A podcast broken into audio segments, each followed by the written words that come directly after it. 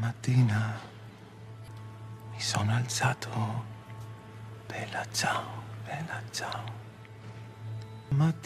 Dos hombres se reúnen a oscuras en una vieja casona rural española. Planean un robo extraordinario, algo jamás visto. No los mueven simplemente la avidez o el deseo de enriquecerse. Saben que lo que van a hacer es un golpe al mismísimo sistema, el que hace que haya unos pocos ricos y grandes mayorías empobrecidas. Para darse ánimo cantan. Cantan una canción que justamente cuenta la historia de grandes mayorías que se rebelan, que luchan. Esta es una escena de la serie española La Casa de Papel. Su éxito también fue el éxito de la canción que cantaban estos dos personajes. Llegó a medio mundo y hasta tiene versiones en cumbia, reggaetón, pero su historia es mucho más larga y fascinante. Hoy contamos la historia de Bella Ciao, el verdadero himno a la rebeldía de Italia.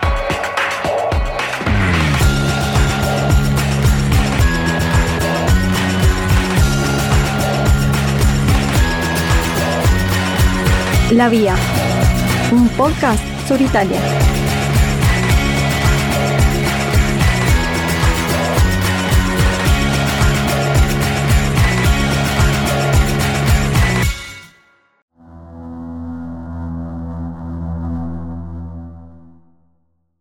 Una mañana me desperté y encontré al invasor.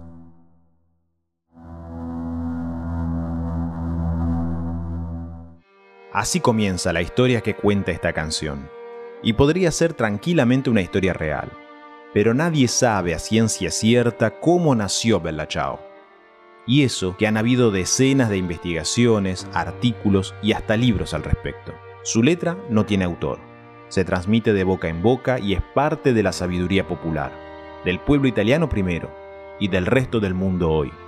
Se la escuchó por primera vez en algunas provincias del centro norte de Italia durante el periodo de la resistencia antifascista.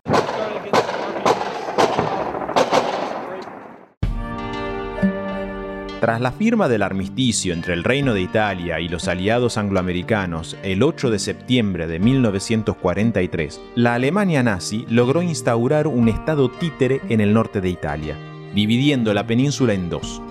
En el sur, lo que quedaba del reino tras 20 años de dictadura fascista, controlado ahora en los hechos por los aliados, y en el norte, la República Social Italiana, o República de Saló, presidida por Mussolini, pero controlada por el ejército alemán y militantes fascistas. Los ingleses y estadounidenses fueron bloqueados durante casi dos años por las fortificaciones ítalo-alemanas al sur de la ciudad de Bolonia, y los italianos antifascistas en el norte tomaron las armas para liberar sus tierras.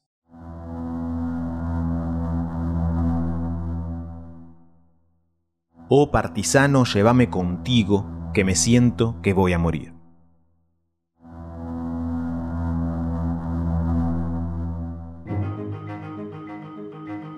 Socialistas, anarquistas, liberales y especialmente comunistas dieron vida a una guerra de resistencia con connotaciones ya legendarias. Se convirtieron justamente en partisanos, partigiani en italiano, así llamados por tomar partido en lo que en Italia se dio en llamar la guerra de parte, es decir, la del más débil contra el más fuerte. Escritores como Ítalo Calvino, que plasmó esa experiencia en la novela El sendero de los nidos de araña, intelectuales, artistas, pero especialmente campesinos y obreros, formaron grupos clandestinos para combatir. Se organizaron en brigadas por afinidad ideológica y lucharon hasta 1945 contra la ocupación nazifascista.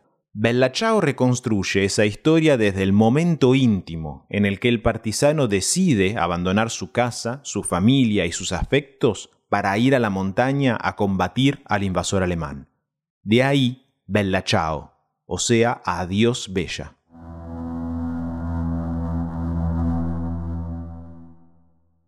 Y si yo muero como partisano, tú me tendrás que enterrar.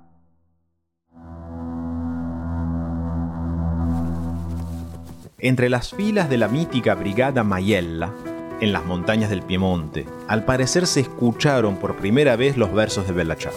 Durante una presentación del libro La verdadera historia de Bella Ciao, una anciana se acercó al escritor Cesare Bermani y le aseguró que esa canción la había escuchado por primera vez en la República Libre y Partisana de Alba, una de las primeras ciudades liberadas por la resistencia.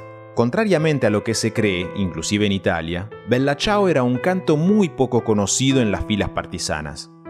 El alto grado de pertenencia ideológica que se respiraba en las brigadas, especialmente entre socialistas, anarquistas y comunistas, hacían que cada uno tuviera sus propios himnos, más bien ligados a su historia y tradiciones políticas.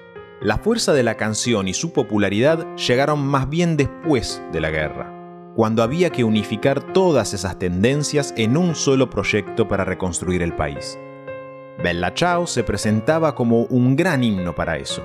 Su letra reflejaba los valores de la resistencia, de la entrega, la lucha de los partisanos, sin referirse a símbolos reconducibles a alguno de esos grupos.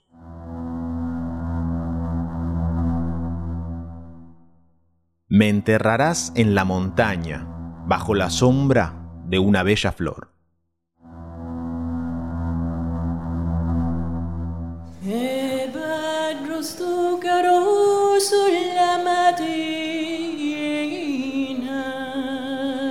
Cuando el 25 de abril de 1945 las tropas partisanas entraron triunfantes en Milán y signaron así la liberación de Italia del fascismo, muy pocos cantaban Bella Ciao.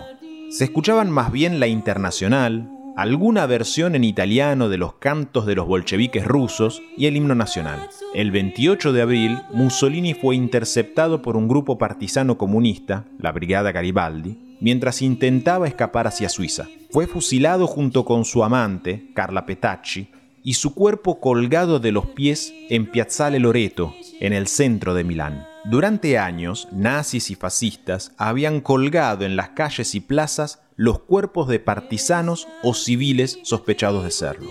A cada uno le ponían un cartel que decía bandido, otra palabra hoy resignificada por la cultura popular italiana y gritada muchas veces con orgullo en las huelgas y las manifestaciones.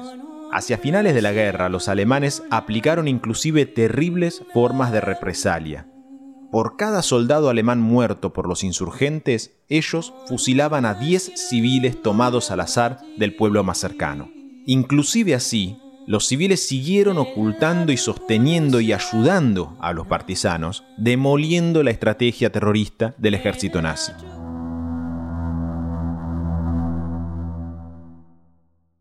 y todos aquellos que pasarán me dirán, qué linda flor.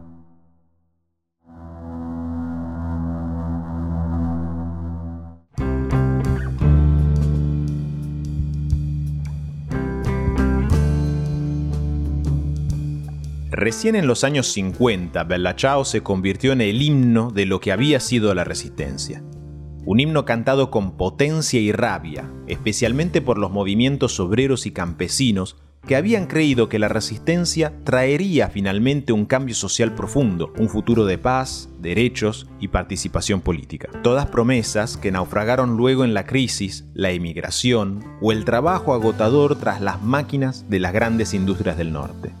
Pero Bella Ciao se siguió cantando en marchas, huelgas, asambleas, casi como una reafirmación de que aquellos ideales de justicia social y liberación no habían sido olvidados. Esa herencia en forma de canción se escucha aún hoy en todas las manifestaciones de la izquierda italiana y europea, aún aquellas ya convertidas al reformismo de corte liberal.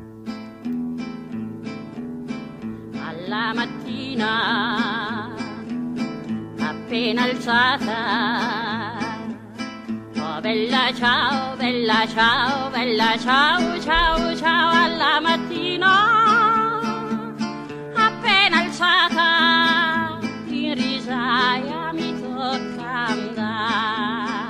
En 1964, durante uno de los ya exitosos festivales de la canción popular italiana, una cantante ignota para el público, Giovanna Daffini, cantó por primera vez una versión totalmente desconocida de Bella Ciao. No se hablaba de partisanos ni de guerra, sino de trabajo, patrones violentos y arroceras. Daffini había sido mondina, es decir, cosechadora de arroz en el norte de Italia y luego había participado también activamente de la resistencia. Ella aseguró que había aprendido esa canción durante sus larguísimas y masacrantes jornadas de trabajo y que era común escucharla hacía décadas en su zona. La canción dice el jefe en pie con su bastón o bella chao y nosotras curvas a trabajar. Pero llegará el día en que todas juntas o bella chao trabajaremos en libertad.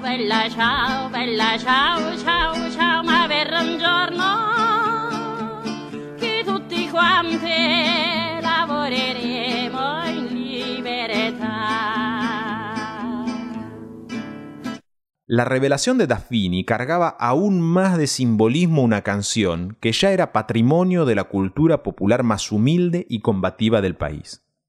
Los partisanos, luchadores contra el nazifascismo, habían tomado una canción de trabajo y denuncia de sus madres y abuelas, resignificando la idea de lucha y libertad.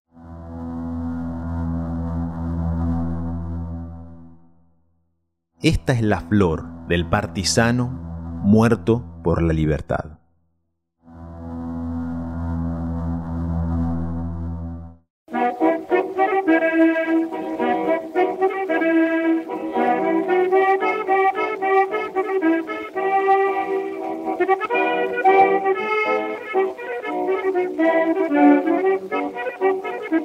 El testimonio de Daffini jamás pudo ser verificado.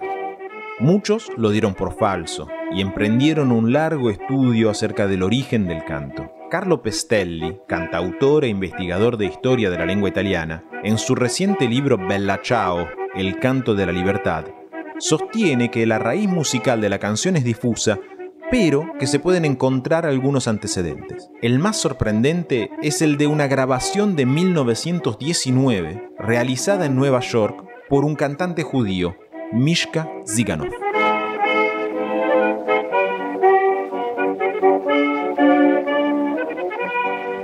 Se trata de una canción de la tradición klezmer, cuya melodía es increíblemente igual a la de Bella Ciao. Es muy plausible pensar que ese sonido bailable, con reminiscencias de tarantella, haya sido llevado de los barrios de migrantes italianos en los Estados Unidos a los senderos de montaña durante la guerra. Su letra, en cambio, es puro ingenio popular.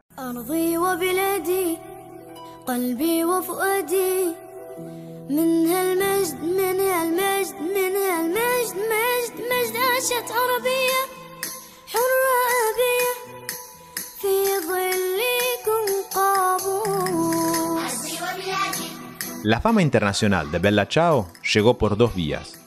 Por un lado, los encuentros internacionales de las juventudes comunistas, donde los jóvenes dirigentes del Partido Comunista Italiano enseñaban su letra a los delegados de toda Europa. Por el otro, Yves Montand, famosísimo cantante popular francés, grabó una versión en italiano en 1963, con video incluido, y que dio la vuelta al mundo. Los años de las grandes movilizaciones populares y la lucha sindical en Europa llevaron nuevamente en auge la canción en las calles y las plazas de todo el continente. El internacionalismo expandió el mito de Bella Ciao al resto del globo, tanto como para que hoy haya traducciones al árabe, kurdo, turco, japonés, además de casi todos los idiomas europeos. Y en la actualidad sigue siendo un símbolo ligado a la lucha por la libertad. Se ha cantado en Turquía, en las manifestaciones del Parque Gezi en 2013, en la Puerta del Sol de Madrid durante el 15M, en Atenas en 2015, cuando Alexis Tsipras se convirtió en primer ministro abrazado de Pablo Iglesias, durante las manifestaciones contra el G20 en Hamburgo en 2017, más recientemente el movimiento juvenil de Le Sardine en Italia, del que hablaremos seguramente en los próximos episodios del podcast, llenó decenas de plazas de todo el país al ritmo de Bella Ciao para rechazar las políticas racistas del entonces ministro del Interior, Matteo Salvini. Una mattina mi. Oh bella ciao, bella ciao, bella ciao, ciao, ciao. Una mattina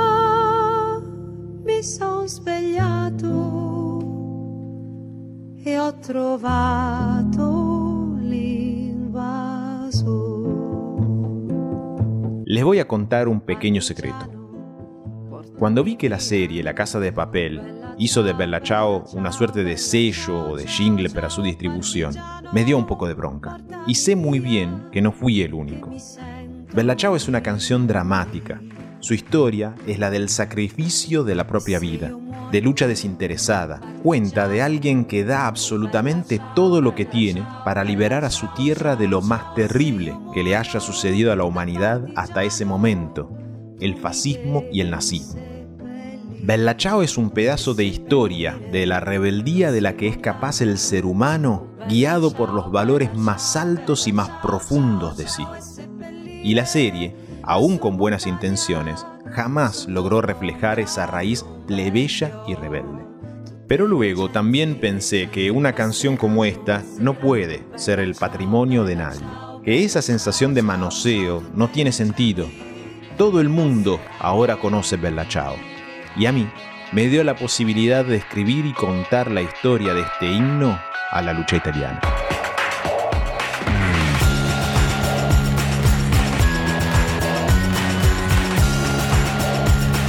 La Vía. Producción y realización Federico Larsen. Locución de artística Amanca y Silva.